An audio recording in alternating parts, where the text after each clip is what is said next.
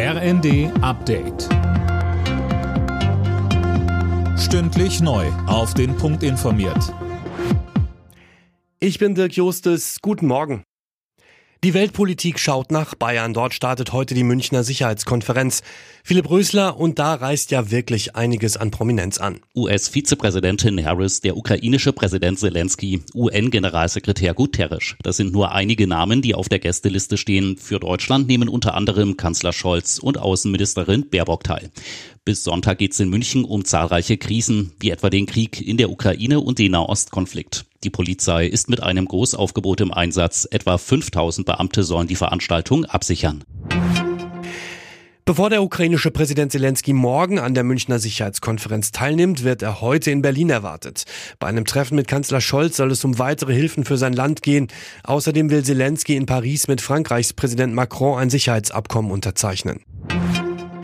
Baden-Württembergs Innenminister Strobel wirft der Ampelregierung vor, mit ihrem permanenten Streit ein Brandbeschleuniger für extremistische Bewegungen zu sein. Das sagte er im ersten nach den teils gewalttätigen Protesten, unter anderem in Biberach. Den Vorwurf, die Union verweigere die konstruktive Mitarbeit, wies er zurück. Entscheidend ist, dass die Bundesregierung nun einmal, weil sie die Regierung ist, aufhört, sich mit sich selber zu beschäftigen, permanent öffentlichen Streit zu führen, sondern die Probleme in diesem Land tatkräftig anpackt. Und dann wird es an der konstruktiven Mitwirkung der Union, da bin ich mal ganz sicher, nicht fehlen. In Berlin ist am Abend das wichtigste Filmfestival Deutschlands gestartet, die Berlinale. Insgesamt werden bis Sonntag kommender Woche über 230 Filme aus 80 Ländern gezeigt. 20 Produktionen konkurrieren im Wettbewerb um den goldenen und die silbernen Bären.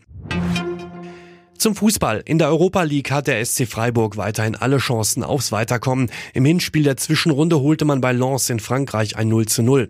Auch Eintracht Frankfurt kann sich in der Conference League Hoffnungen auf die nächste Runde machen. Am Ende stand es beim belgischen Club Saint-Gilloise 2 zu 2. Alle Nachrichten auf rnd.de